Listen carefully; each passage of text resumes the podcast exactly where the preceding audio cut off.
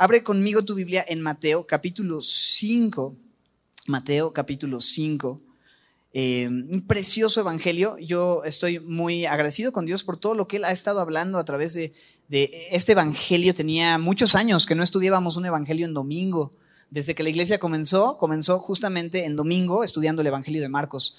Pero aunque durante la semana habíamos estado estudiando en algunas temporadas en miércoles eh, el evangelio de Lucas, el evangelio de Juan, no habíamos estudiado en domingo, desde que empezó la iglesia, un evangelio. Entonces, eh, bueno, dices, bueno, desde que empezó la iglesia, pero pues esto empezó hace como dos meses, ¿no?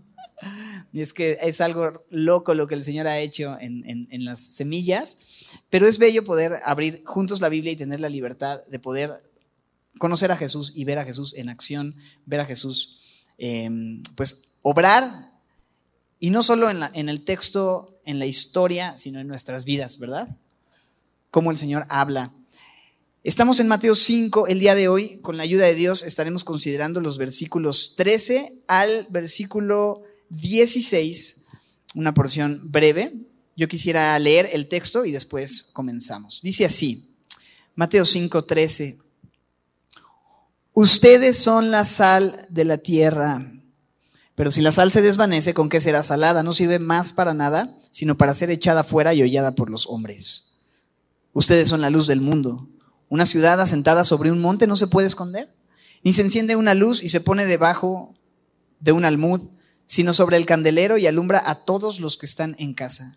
Así alumbre vuestra luz delante de los hombres para que vean vuestras buenas obras y glorifiquen a vuestro Padre que está en los cielos. Señor, hoy oramos que tu palabra hable a nuestras vidas, nos permitas recibir, Señor, esto que claramente tú quieres recordarnos acerca de nuestra identidad como hijos tuyos, Señor. Haz tu obra en nuestras vidas, en tu iglesia, Señor, en Semilla Santa Mónica, y glorifícate, Señor, como este texto nos invita a hacerlo, glorificar al Padre, en el nombre de Jesús. Amén. El texto que leímos hoy evidentemente, es parte de un contexto y ya la semana pasada hablábamos un poquito del momento en el que se encuentra Jesús en este punto de su vida y un poquito acerca de en qué punto estamos del Evangelio de Mateo. Esto se contiene en el conocido Sermón del Monte. Y la semana pasada tuvimos no solo una introducción, muy, muy, muy buena introducción, sino también el estudio de los primeros 12 versículos Em, debemos recordar que el Sermón del Monte es un sermón que Jesús da no solamente a los discípulos, no solo a los, digamos, discípulos más íntimos o sus seguidores más íntimos, sino a la multitud de sus discípulos o la multitud de seguidores. Recuerda que el Señor Jesús estaba rodeado de diferentes grupos de personas. Por una parte, el grupo más grande era de estas multitudes que le seguían, y te acuerdas que es a las multitudes a quienes Él enseña sus parábolas. Luego el Señor tenía un grupo de 70, ¿no? Que eran personas o discípulos que Él comisiona específicamente de una forma especial para salir a predicar en ciertos momentos. Luego estaba el grupo de 12, con quienes pasaba más tiempo y les iba explicando, ¿te acuerdas? A detalle el, significado de ciertas parábolas, con ellos viajaba de un lugar a otro. Luego de esos 12 se reducía a un grupo de tres, ¿te acuerdas que los tomaba parte? eran Hugo, Paco y Luis, perdón, no, este, Pedro, Jacobo y Juan, que quizá los tenía más cerca porque eran los más inquietos, los hijos del trueno, tremendos chavos. Y entonces a los más tremendos hay que tenerlos más cerquita, más en cortito. Y finalmente, me encanta pensar en aquel uno de esos tres, había uno que dice la Biblia se recostaba en su costado, ya un nivel de comunión ya muy íntimo con el Señor Jesús. Y me gusta pensar en eso porque al ir desde las multitudes hasta aquel discípulo que se recostaba en el costado me hace pensar hasta dónde queremos tú y yo intimar con el Señor Jesús, ¿verdad? Hasta dónde podemos tú y yo acercarnos a Él. Él ha dicho que aquel que a Él viene, él, ya se lo saben, ¿por qué estamos aquí? Yo no le he hecho fuera. Es hermoso eso. Entonces, este mensaje lo da el Señor Jesús al grupo más grande, a las multitudes. Y hoy tenemos un grupo bastante grande aquí. Somos más de 70, seguro. Entonces, ya no, ya no entran en el grupo de los 70, ya, ya, ya ya, ya suena un poquito más a multitud, ¿va? Y, y es bello eso porque creo que Jesús quiere hablar verdades a su iglesia, a esta multitud de sus seguidores. ¿Cuántos discípulos seguidores de Cristo hay en este lugar el día de hoy? Ok. Bueno, amén. Entonces, esto que tenemos frente a nosotros es para ti y para mí. Y Mateo escribe o registra, no porque no lo escribe, bueno, sí lo escribe, pero no lo dice él, sino Jesús habla este sermón. El sermón del monte. Un sermón muy profundo que como vimos la semana pasada, presenta lo que implica la vida en el reino de Dios. Lo que significa vivir en el reino y bajo el reino. Ese Mesías prometido, ese rey prometido que ha venido. ¿Te acuerdas? La predicación de Juan el Bautista era arrepentidos porque el reino de los cielos se ha acercado. ¿no? Esta idea del reino es algo que se encuentra en repetidas ocasiones en el Evangelio de Mateo y tiene una temática importante alrededor de eso. Y tú y yo somos parte de ese reino. ¿no? Alguien ha llamado a este sermón del monte el manifiesto del reino, ¿no? porque Jesús está manifestando cómo está ordenado el reino de Dios. ¿Cuáles son las prioridades de ese reino de Dios? Hay muchos reinos, reinos humanos, reino aventura, reino aventura. El Antiguo Testamento, ¿no? Así ya súper fue. Hay diferentes reinos, eh, diferentes reyes, pero solo hay un reino en el cual vale la pena servir y ser parte de ese reino perpetuamente. Y ese es el reino de los cielos, es el reino de Dios. Ahora, me encanta pensar en cómo la puerta para el reino, el único reino que vale la pena, las puertas para ese reino están abiertas. Las reinas, las reinas para el puerto de Dios. Las puertas para el reino de Dios. Soy, soy un poco disléxico a veces, perdonen. Están abiertas. Em, Colosenses 1, versículos 12 al 14, nos dice que Él nos hizo aptos para participar de la herencia de los santos en luz y nos ha librado de la potestad de las tinieblas y dice que nos ha trasladado al qué? Al reino de su amado Hijo. ¿Quién es ese amado Hijo? Jesús.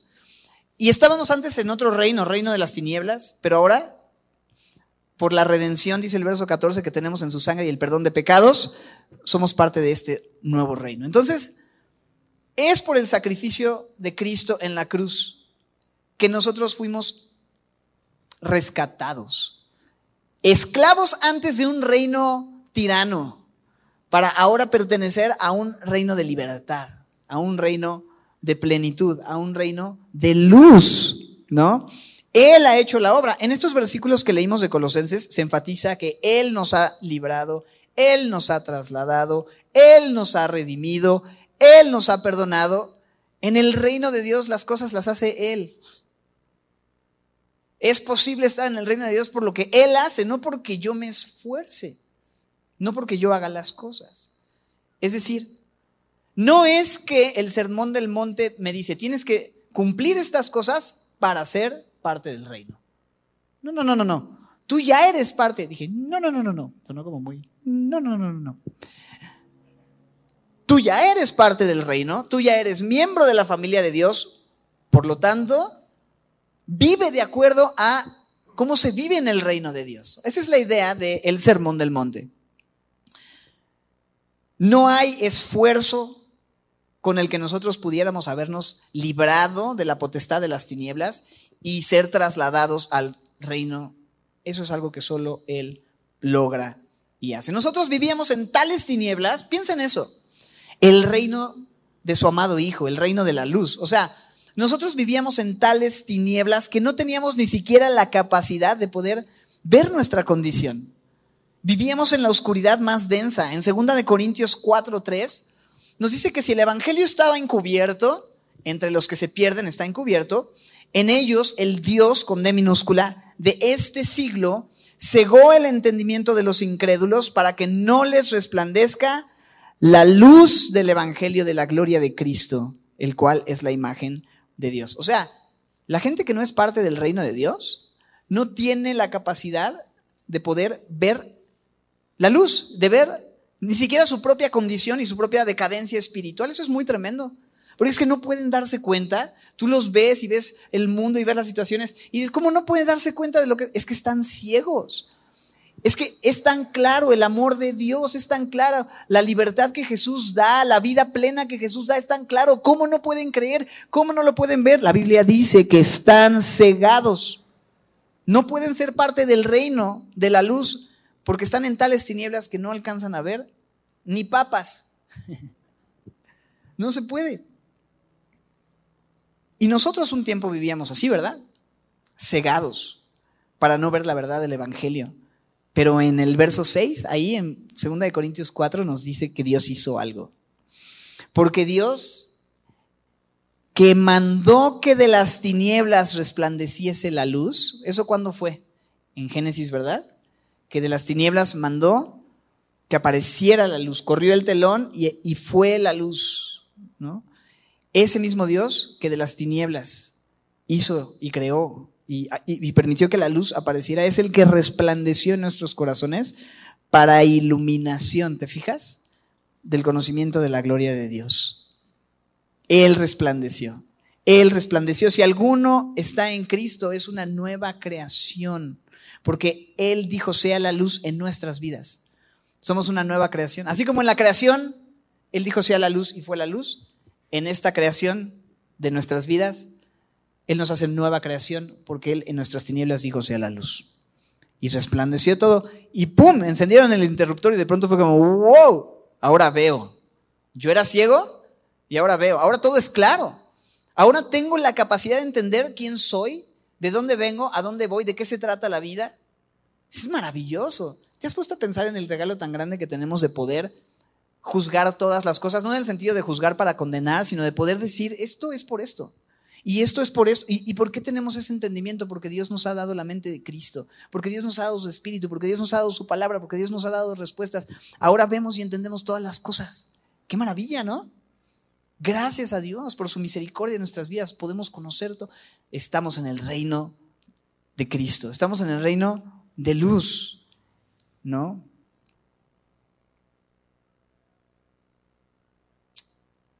Entonces, como parte de su reino, habiendo sido trasladados al reino de luz, podemos vivir lo que el Sermón del Monte presenta, lo que el Sermón del Monte nos dice.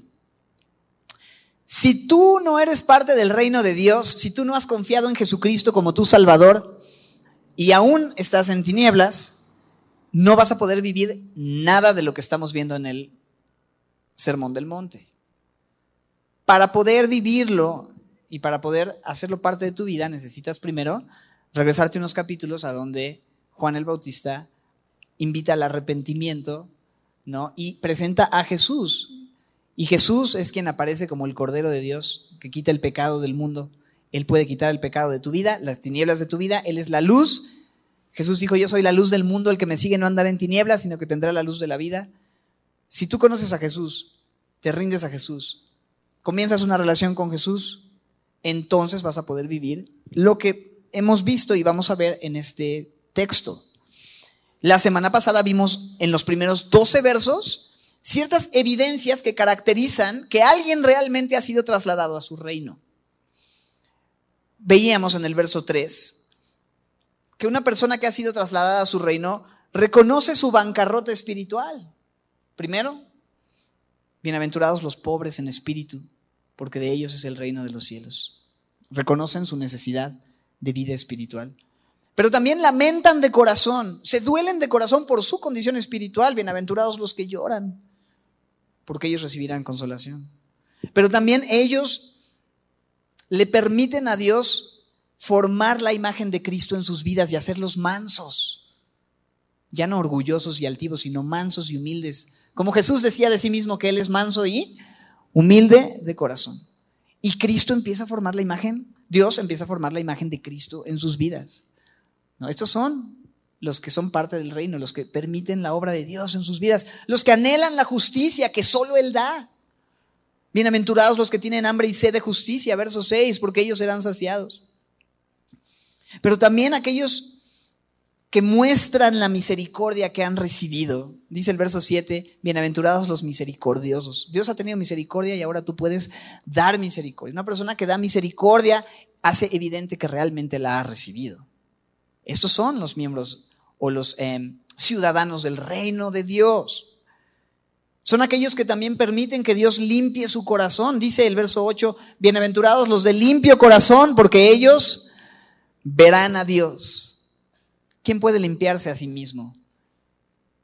Solamente Él con su sangre puede limpiarnos.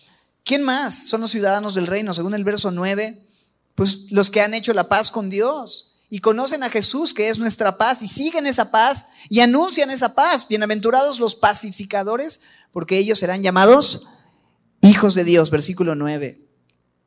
¿Quiénes más son ciudadanos del reino? Los que están, como consecuencia de todo esto, dispuestos a padecer las consecuencias de ser ciudadanos del reino, porque un ciudadano del reino viviendo en esta tierra, en esta ciudad temporal, va a ser perseguido, rechazado, vituperado, objeto de toda clase de mentiras, difamación, toda clase de mal mintiendo contra ustedes.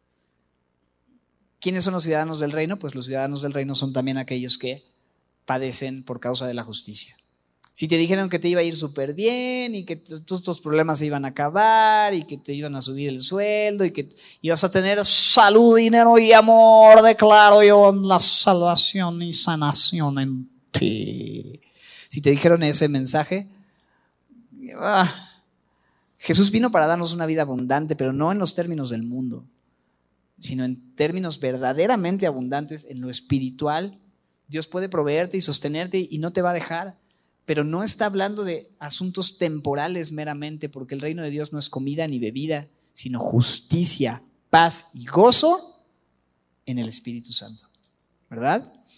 Entonces, todas estas evidencias, todo esto que eh, resumí de la semana anterior, nos permiten observar cómo se ve la vida de un ciudadano del reino que es pobre en espíritu, que llora su pecado, que es manso, que tiene hambre y sed de justicia, que es misericordioso, que tiene un corazón limpio, que busca la paz, que no es un conflictuador, ya inventé una palabra, sino un pacificador, que padece por causa de la justicia, que es vituperado y perseguido. Estos son los ciudadanos del reino. Estamos viviendo a la luz de estas características una vida realmente de acuerdo a la vocación con que hemos sido llamados como ciudadanos del reino? ¿Cómo lo ves en tu propia vida? Bueno, había mucho que meditar la semana pasada, durante la semana, y hoy te invito una vez más a considerar estas cosas. Pero ahora vamos a ver entonces ya nuestra identidad como ciudadanos del reino, ¿no? Porque en los siguientes versículos Jesús va a decir, ustedes son, ¿no? No, ustedes hacen, porque el asunto no está tanto en lo que hago, el asunto y, el corazón del asunto está en lo que soy. ¿no? ¿Y qué dice Jesús que tú y yo, como ciudadanos del reino, que han manifestado estas características, somos? Bueno, en el versículo 13 vamos a ver nuestra identidad como sal y luz. Luego, en los versículos 14 y 15 veremos nuestro lugar como luz y en el versículo 16, vamos a llegar hasta el verso 16, nuestro propósito como luz. Comencemos hablando acerca de nuestra identidad como sal y luz. Dice el versículo 13, ustedes son la sal de la tierra. Pero si la sal se desvaneciere, ¿con qué será salada? No sirve más para nada, sino para ser echada fuera y hollada por los hombres. Luego en el 14, ustedes son la luz del mundo. Primero nuestra identidad como sal y luz, pero comencemos hablando de la sal. Ahí en el texto comienza hablando de la sal. Eh, tú sabes, la sal sirve tanto para sazonar como para preservar. Estas son funciones eh, básicas de la sal. Y también la sal, quizá el día de hoy no tanto, pero en el contexto en el que Jesús está hablando sí, es, era algo muy preciado, incluso algo caro. Era tan valiosa que se utilizaba como un tipo de moneda de cambio. La palabra salario proviene del latín salarium, que proviene de esta idea de un pago con sal. En la época del Imperio Romano, soldados, funcionarios, funcionarios públicos se les pagaba con sal, puesto que justamente era un producto muy valioso, muy apreciado. Y así, la sal es preciosa o preciada. Simplemente meditar, ponlo ahí como nota al pie. Tú y yo somos sal y de alguna manera es bello meditar en cómo somos preciados para Dios. Tenemos un cierto valor en Él, por Él, evidentemente. Y hay un lugar digno para los hijos de Dios, porque somos así como la sal. Pero hablando un poco más de la sal, decíamos que también es usada para sazonar, para dar sabor a la comida. Tú sabes, se usa para que se resalten los sabores de lo que comemos, ¿no? Em, si la sal se acaba, de repente es como, ay, oye, pues sí hay que ir a comprar sal, porque pues si no está insípido y no sabe a nada, o no sabe bien, o, o sea, es, es, es algo que realmente es importante, que es esencial en nuestras mesas, que da sabor. Y decíamos también que es usada para preservar, o era usada para preservar. En nuestros tiempos ya tenemos sistemas complejos de refrigeración. Eh, por cierto, los refrigeradores en el buen fin están. nada que ver, ¿no? En ese tiempo no había estos sistemas y para que un trozo de carne, por ejemplo, no se echara a perder, se envolvía en sal para retardar un poco la descomposición de ese alimento o algunos otros. Entonces, simplemente como para ponerlo de una forma sencilla, estas imágenes nos dicen mucho de lo que el Señor quería que meditáramos y lo que los oyentes tienen en mente cuando escuchan, ustedes son la sal y piensan la sal. ¿Cómo la sal? ¿Qué hace la sal? Bueno, primero la sal es algo preciado, segundo la sal es algo que da sabor, Tercero, la sal es algo que preserva. Y pensemos en eso, preciados para el Señor y ya lo meditábamos. Dios nos ama, somos preciosos para Él, tenemos valor por Él, para Él, pero también esto de que la sal da sabor. Creo que este mundo es un mundo insípido, ¿cierto? Este mundo es un mundo en donde nuestra comunidad está rota, está sin propósito, está gris, está en tinieblas, ¿no? Está oscura, etc. Y nosotros como hijos de Dios a veces simplemente vamos con el flow del mundo, sin propósito, sin sabor, ¿no?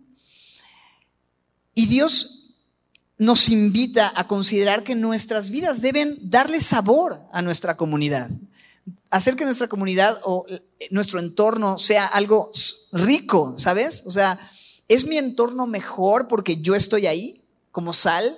¿no? Y, no para que la gente me aplauda a mí o me vea a mí, sino que vean es, ese sabor que hay en los cristianos. Tienen un sabor especial, le ponen sabor a las cosas. El ambiente es distinto porque hay un cristiano aquí. Hay gozo en nuestras vidas que impregna el ambiente. ¿Me explico? ¿Qué hace que las cosas sean distintas. Ese chavo tiene algo. Oye, tú eres cristiano, ¿verdad? Te, te, preguntan, ¿tú eres cristiano, verdad? ¿O qué tienes? O sea, ¿por qué sonríes? ¿Por qué amas? ¿Por qué eres paciente? ¿Por qué no te sacas de onda? ¿Por qué no participas de esto? ¿Por qué? Eres la sal. ¿Estás siendo de bendición para la gente que te rodea? Eres la sal. Eres la sal. No es que debes hacer como si fueras la sal, ya eres la sal. Deja, no, no que sea salado, esa es otra cosa. No, es que yo estoy salado, yo creo que estos versículos para mí. esa es otra cosa. Ponle sabor a tu entorno mostrando a Cristo, reflejando así que eres un ciudadano del reino de Dios. Mejora tu entorno. Pero también la sal se usa para retardar la descomposición. ¿A poco no se está descomponiendo esta sociedad? Se está corrompiendo cada vez más y nosotros somos llamados a sumar para que se retarde esa descomposición, porque si no hacemos esto, si la sal se desvanece, si la sal pierde su sabor, si la sal ya no puede preservar, ¿con qué será salada? Verso 13, no sirve más para nada, sino para ser echada fuera y hollada por los hombres. O sea, que Dios nos guarde de hacernos cristianos inútiles, ¿verdad? Que pierden su sabor que ya no tienen influencia e impacto y ya no son de bendición. ¿Sabes? Cuando la sal se mezclaba con algunos otros minerales, em, lo, que hacían cuando la sal perdía realmente o, no tenía ya mucho sabor es que era, solamente aventada o así en, las calzadas para mantenerla libre de vegetación y la gente caminaba por ahí y la pisaba. O sea, o sea esta sal, sabes que esto ya no sirve, ya está mezclado con otros minerales, ya no sabe, échala en la calzada, ¡pum! vámonos, ¿no? Ya no, ya no tiene uso, ya es inútil. Que Dios nos guarde de hacernos inútiles y simplemente, ah, pues ahí, pues ahí anda, en su vida, simplemente haciendo cualquier cosa en el día a día, sin propósito, sin gozo, sin esperanza, sin impactar, sin hablar de Cristo, sin ser productivo para la expansión del... Ahí anda, pues nada más fluyendo así como que con la corriente, ¿no? Uf, bro. ¿Para qué sirve? ¿Para qué servimos? Pues nada más que nos pisen y ya, ¿no? Pero el Señor nos dice, eres sal. Considera eso esta semana. En tu oficina, en tu trabajo, en tu casa, con tu familia, con tus hijos, con tus nietos. Considera eso. Eres la sal. No pierdas tu sabor. Pero hay una segunda ilustración en donde podemos ampliar un poco más y de hecho los siguientes versículos van a profundizar en esa misma idea. Ustedes son la luz del mundo. Versículo 14. Nuestra identidad como luz. Ustedes son la luz del mundo. Ok. Qué fuerte declaración, sobre todo cuando consideras que Jesús dijo en Juan 8:12, yo soy la luz del mundo. Es un tremendo cumplido y un honor que la Biblia nos llame lo mismo que Jesús dijo de sí mismo. Él es la luz del mundo, pero luego dice, ustedes son la luz del mundo. Entonces de repente, ya no entendí, ¿Jesús es la luz del mundo o yo soy la luz del mundo? La respuesta es Sí. Ambas. Somos la luz del mundo. Y no es que somos la luz del mundo desde que nacemos, por nuestra condición innata como hombres, porque hay este pensamiento filosófico que nos dice, hay luz en todos los hombres, ¿no? Los hombres emanan luz, como una predicación que dice que en nuestra alma hay bondad y luz inherente, pero no es así. La Biblia describe la condición espiritual de aquellos que no han venido al reino de Cristo o que no han rendido sus vidas a Cristo.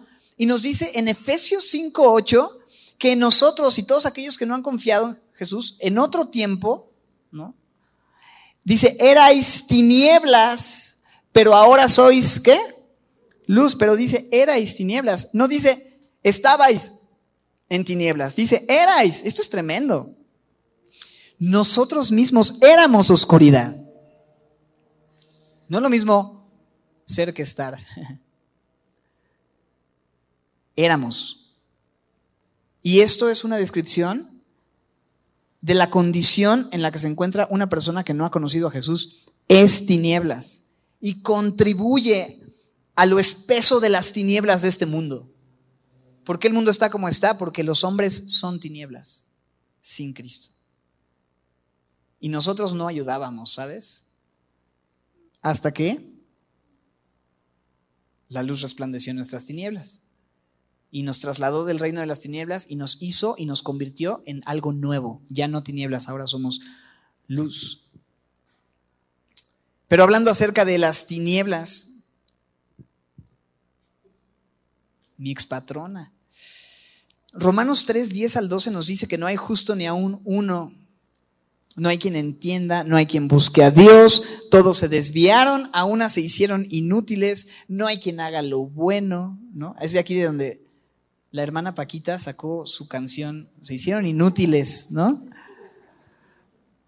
La hermana, bueno, no hay quien haga lo bueno, no hay ni siquiera uno.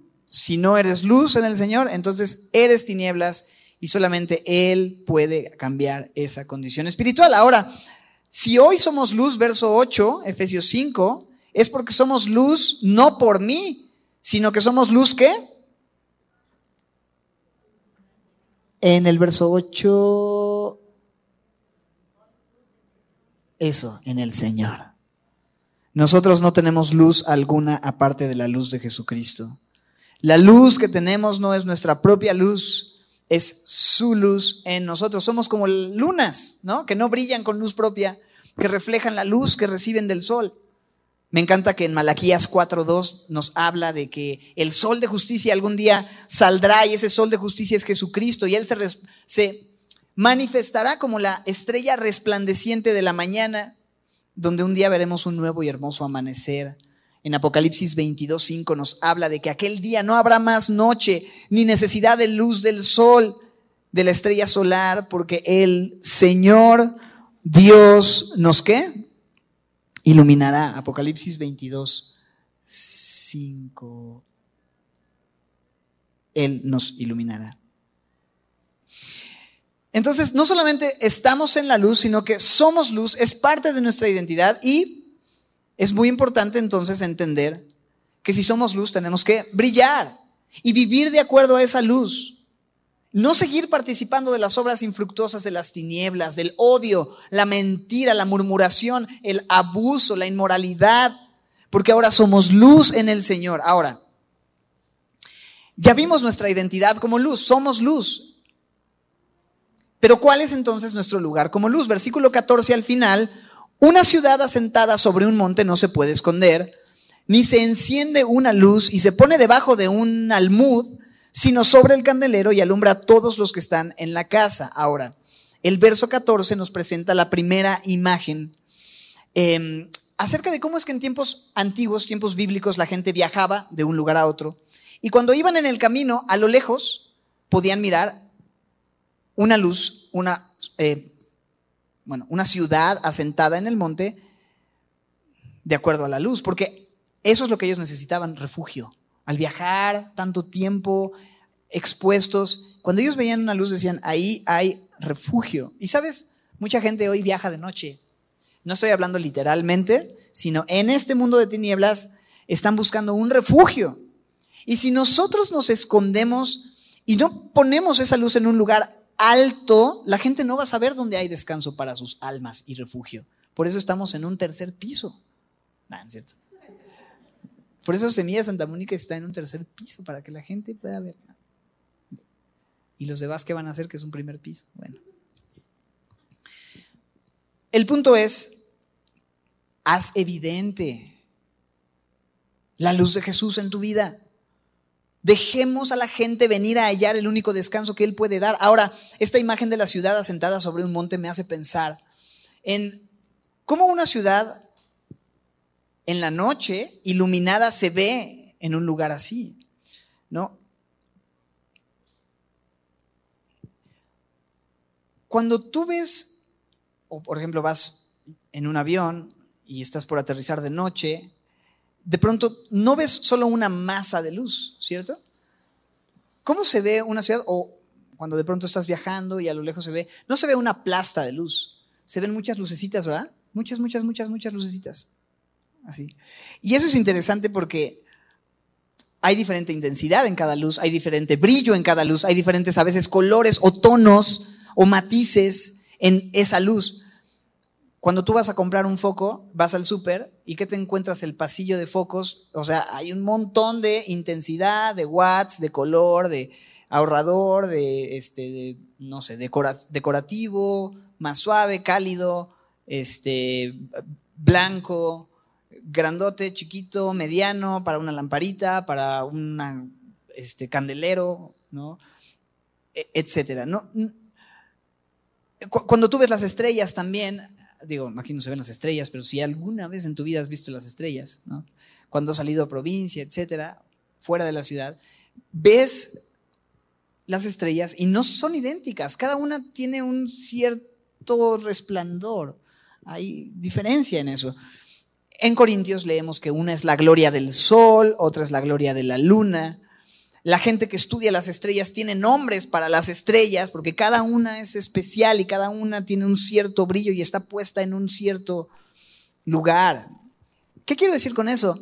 Simplemente quiero llamar tu atención a la individualidad de los hijos de Dios. ¿Cómo es que todos tenemos distintos tipos de luz? Sí, somos luz, pero cada uno tiene una manera de brillar, me explico, de mostrar la luz de Jesús de una manera con cierta intensidad, con cierto matiz, de una forma específica. El punto es que no te escondas. Dios te ha dado algo a ti. Dios te ha puesto en un lugar a ti. Dios te ha equipado con lo necesario para no seguir viviendo en tinieblas y siendo tinieblas, sino brillar con la luz de Jesús. Otra vez, cuando hablo de brillar, porque de repente si sacan de contexto esta predica, ah, es que el pastor nos dijo que tenemos que brillar, entonces yo voy a brillar, ¿no? Pero es que no es con tu propia luz, no es brillar para ti, no es para llevarte el aplauso, porque lo vamos a ver, el propósito de, de brillar, y es muy claro. Ahorita voy para allá, no voy a adelantar. Pero no te escondas, seas el tipo de foquito, de estrellita, de lamparita que seas, quédate en un lugar visible si tú escondes una luz debajo de un almud o de una canasta, no te va a servir de nada. Verso 15 es lo que dice. Por potente que sea tu linterna, metida en el cajón de tu buró, no va a servir de nada. A menos que quieras buscar algo en el cajón, ¿verdad? Pero no puedes alumbrar a los que están en la casa. Si tú tienes eso, una lámpara no la vas a guardar en el cajón, sino que la vas a poner en lo alto, lo vas a poner en un lugar visible para que ayude en la oscuridad del ambiente y del entorno. Y, ¿sabes? La casa donde tú y yo vivimos, el mundo en el que tú y yo nos encontramos, nuestra ciudad, está en tinieblas. Otra vez, no hace falta hablar mucho acerca de esto, sino simplemente ver las leyes que se están aprobando, la dirección que está tomando el gobierno, las autoridades, nuestro pueblo, nuestros jóvenes, nuestro pensamiento, la filosofía y el pensamiento de este siglo. Este mundo está en una oscuridad cada vez más densa y la Biblia nos enseña que la única manera en la que la ciudad puede ver la luz no es ni por medio de nuevos partidos políticos, ni por medio de mejor educación, ni por medio de las artes o qué sé yo, sino solamente por medio de la iglesia de Jesucristo, la cual escuché a alguien decir alguna vez, es la esperanza del mundo. La iglesia local es la esperanza del mundo. Pero si nos escondemos, mis hermanos, y si nos ponemos debajo de la mesa, ¿qué esperanza queda? No podemos escondernos. No podemos solamente estar encerrados ahí, metidos con nuestras cosas en nuestro mundo. No podemos ser ratones de iglesia. No me malentiendas, qué bueno es participar de las actividades de la iglesia y recibir la palabra juntos y tener comunión y conectarnos para recibir la palabra y todo eso es maravilloso, pero necesitamos recibir a gente que no conoce el Evangelio en nuestras casas, en nuestras vidas, tener relaciones significativas con no cristianos que nos permitan mostrar el amor de Cristo y ser nosotros de influencia para ellos. Pero cuando pensamos en nuestro círculo de amigos, y obviamente tenemos un vínculo más cercano y estrecho por la sangre del Cordero y somos hermanos de sangre por Cristo que derramó su sangre, ¿no? Y hay gente que, que pues simplemente son tus hermanos, pero le has dado la oportunidad también a gente no cristiana de entrar en tu vida para que puedan ver, porque la gente ya está cansada de oír y la luz no se oye, la, la luz se ve, la sal no se escucha, la sal se prueba. Y somos sal y luz. No nada más tenemos que hablar, tenemos que mostrar lo que somos y darle oportunidad a la gente a nuestro alrededor de verlo. ¿Cuándo fue la última vez que hablaste con un no creyente acerca de tu fe? ¿Cuándo fue la última vez que dejaste brillar el Evangelio en una situación oscura? que hablaste de la gracia y el favor de Dios, de aquel que dijo yo soy la luz del mundo. No somos una secta con misterios que solo son para los iniciados, no. Podemos proclamar desde las azoteas que tenemos un Salvador vivo que ama a esta ciudad, que derramó su sangre para darnos la luz de la vida. Necesitamos colocarnos en lugares visibles. Por eso qué bueno es que haya doctores cristianos, abogados cristianos, músicos cristianos, que haya gente que pueda ir y que pueda anunciar estas buenas nuevas.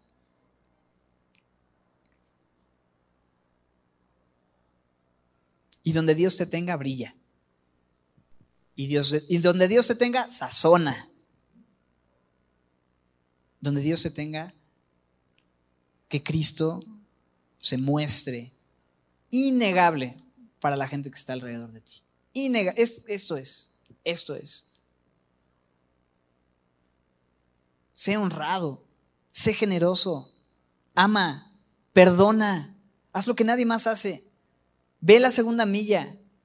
¿Sabes? Todo este sermón nos va a invitar a eso. Ama a los que te, a los que te odian. Bendice a los que te maldicen.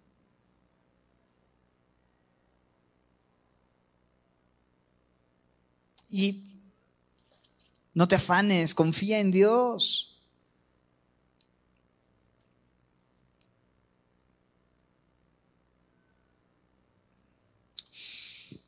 Así alumbre, verso 16. Llegamos entonces a nuestro propósito como luz. Ya vimos nuestra identidad como luz, nuestro lugar es arriba, ¿verdad? O sea, que sea manifiesto para la gente a nuestro alrededor. No te escondas, no seas cristiano de closet.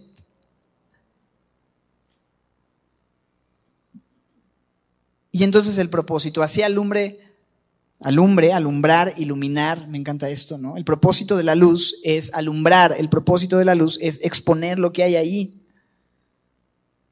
Una vida de buenas obras que sirve, que ama a otros, ejemplo en nuestro trabajo, en nuestra escuela, en nuestra familia, ser amorosos, no robando, no defraudando, todo eso, amando, perdonando, sirviendo, bendiciendo, todo eso cumple el propósito de brillar.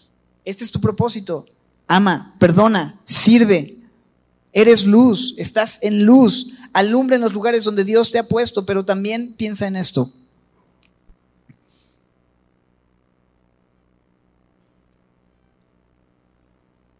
La Biblia es la palabra profética más segura, la cual alumbra en un lugar oscuro, como una antorcha, ¿verdad? Es lo que dice el autor de Pedro.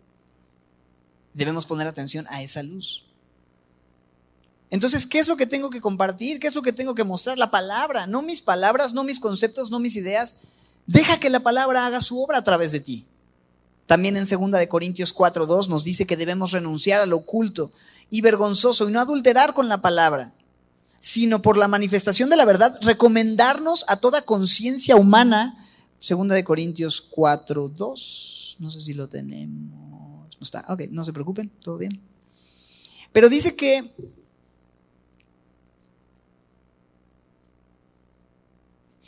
El verso 4 en esa porción dice que hay luz en el Evangelio de la gloria de Cristo, que es la imagen de Dios. Ahí está, el 4.4, si quieren ponerlo de una vez, que el Dios de este siglo ciega el entendimiento de los incrédulos para que no les resplandezca la luz del Evangelio. ¿Qué es lo que ha de resplandecer? El Evangelio también. El Evangelio a través de nuestras vidas. Alguien me decía esta semana, ¿sabes qué? Tu vida es la única Biblia que, probablemente tu vida sea la única Biblia que una persona no cristiana vaya a leer en toda su vida. Yo no lo sé, quizás sí, quizá no, pero déjame pensar en esos términos.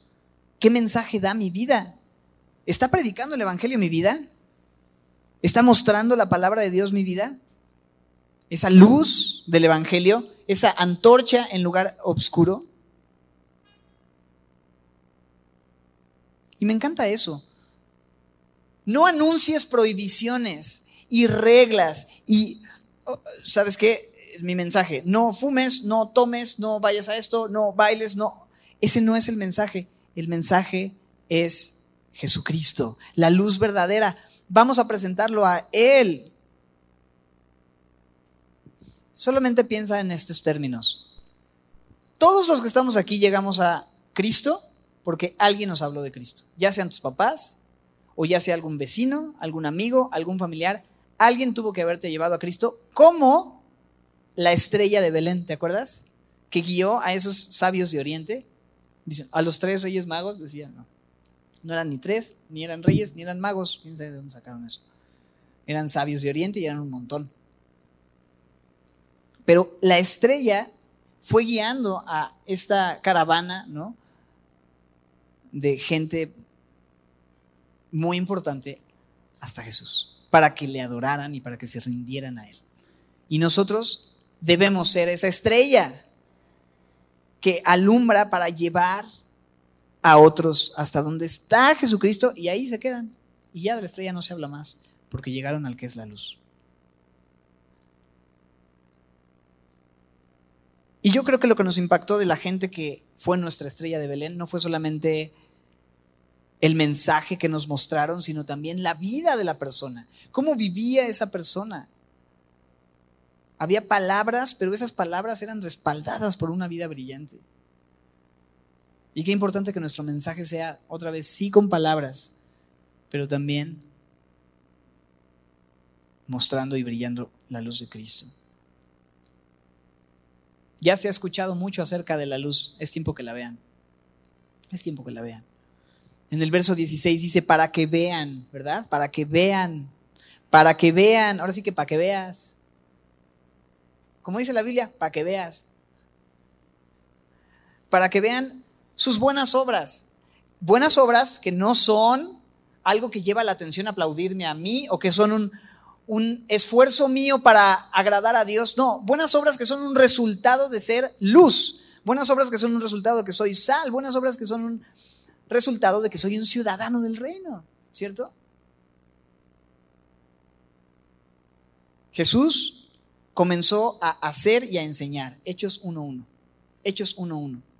Jesús hizo primero y luego enseñó. Nosotros muchas veces hablamos, enseñamos y luego hacemos. Pero otra vez, mucha gente no va a leer la Biblia de entrada, pero puede leer mi vida y queremos antojarles conocer a Dios. Filipenses 2.14 nos dice así. Filipenses 2.14 al 16. Ahora sí lo tenemos. Pero vayan en sus Biblias a Filipenses 2.14. Vayan a sus Biblias y vayan a sus Biblias sin quejas ni contiendas, ¿eh? Ah, ¿por qué lo digo? Porque el verso 14 dice, háganlo todo sin quejas ni contiendas para que sean intachables y puros. Bueno, estoy leyendo otra versión, pero me encanta eso. Sin murmuraciones ni contiendas. Hijos de Dios sin mancha. Bueno, esta versión que tengo aquí dice, hijos de Dios sin culpa, en medio de una generación torcida y depravada, en ella ustedes brillan como estrellas en el firmamento, manteniendo en alto la palabra de vida. Qué buena versión. Y la versión que tú y yo tenemos en nuestras Biblias nos habla de una generación maligna y perversa en la cual resplandecemos como luminares. ¿Cierto?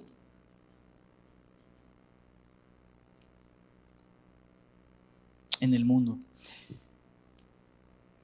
O sea, vive de una manera congruente con tu identidad como hijo de Dios. Brilla como estrella en el firmamento y mantén en alto la palabra que alumbra esa palabra. ¿Te acuerdas con qué limpiará o alumbrará el joven su camino? Con guardar su palabra. Lámpara es a mis pies tu palabra y lumbrera a mi camino. La palabra en alto, en tu vida. Memorízala, ámala, medita en ella de día y de noche para que seas como un árbol plantado. Medita en ella. Somos luminares en un mundo oscuro. Ok. Entonces, nuestra identidad como sal y luz nuestro lugar, no escondiéndonos, relacionándonos con gente que nunca ha escuchado el mensaje y finalmente cumpliendo nuestro propósito, que es glorificarlo a Él, brillar, pero para darle gloria, porque es lo que dice el resultado de esto, es en el verso 16, para que vean vuestras buenas obras y Glorifiquen a, vuestro Padre que está en los cielos. Nuestra vida fue creada para la gloria de su nombre. Entonces, si tú vives como sal y luz, vas a glorificar a Dios.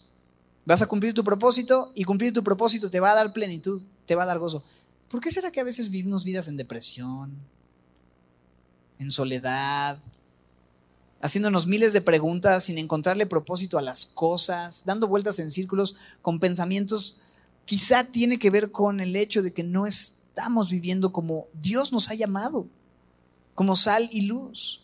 Ya lo eres. Solo ahora sí que déjala brillar, ¿no? Ya lo eres. Enciende una luz, ya está encendida. Déjala brillar. Pues eso sí nos toca. No te escondas. Termino con un par de versos antes de orar y concluir el día de hoy. en Isaías y es mi oración que podamos responder a esta invitación. Recibe, Semilla Santa Mónica, recibe esto como una palabra de Dios para tu vida. Dice Isaías 60, ahí en el verso 1. Levántate y resplandece, porque ha venido tu luz y la gloria del Señor ha nacido sobre ti.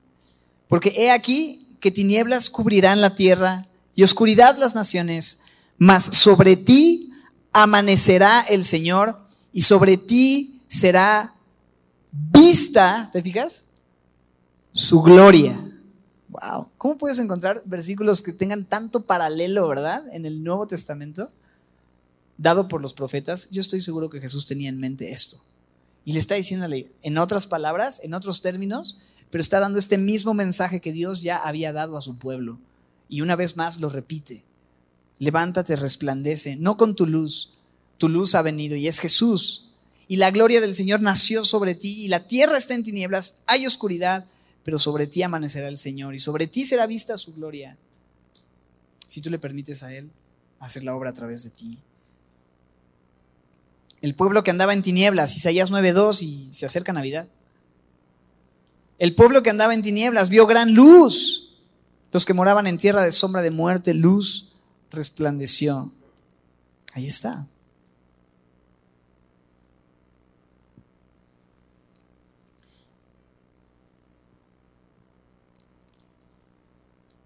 ¿A qué te está llamando Dios esta semana? Específicamente, a, o sea, es una pregunta. Yo no sé a qué te esté llamando Dios esta semana a hacer para dejar que la luz de Cristo brille y dejar de esconderla y dejar de opacarla. ¿Hay alguna conversación, alguna decisión, alguna situación en tu vida en donde no le has permitido al Señor brillar porque has tú querido imponerte y has opacado esa luz que el Señor quiere hacer resplandecer para mostrar a Cristo, para que vean tus buenas obras, y glorifiquen al Padre que está en el cielo. Hay algo que necesita la sal que un hijo de Dios puede llevar ahí, porque está insípido, porque pareciera que ya no tiene remedio, pero, pero ahí estás tú, que siendo la sal puedes hacerlo mejor y así mostrar la gloria de Dios. ¿Hay alguna decisión, alguna situación en tu familia, en tu trabajo, en tu casa? Hay mucha meditación alrededor de eso. Quizá el mensaje puede ser muy sencillo el día de hoy, pero me encanta porque el Señor Jesús lo puso con ejemplos así, muy sencillos, que necesitamos abrazar, meditar, considerar, llevar y actuar y responder y vivirlo. ¿Oramos? Papito, gracias por tu palabra. Gracias por darnos identidad en ti para poder ser sal y luz. Un lugar donde poner, Señor, esa luz a alumbrar y un propósito, Señor, el glorificar tu nombre. Gracias por tu palabra. Gracias por este texto. Gracias por que tú eres esa luz que resplandece en las tinieblas porque tú eres ese rey de reyes, señor de señores, el rey del reino al que pertenecemos, que nos invita a tener influencia sobre nuestro entorno y así tu nombre sea glorificado alrededor de nosotros. Gracias por esto. Ayúdanos a tomar las decisiones pertinentes a lo que tú nos hablaste hoy, de tal manera que podamos glorificarte. Y gracias Señor, porque todo esto es posible porque tú diste tu vida por nosotros. Gracias porque tú eres bueno y fiel. Te amamos en el nombre de Cristo Jesús.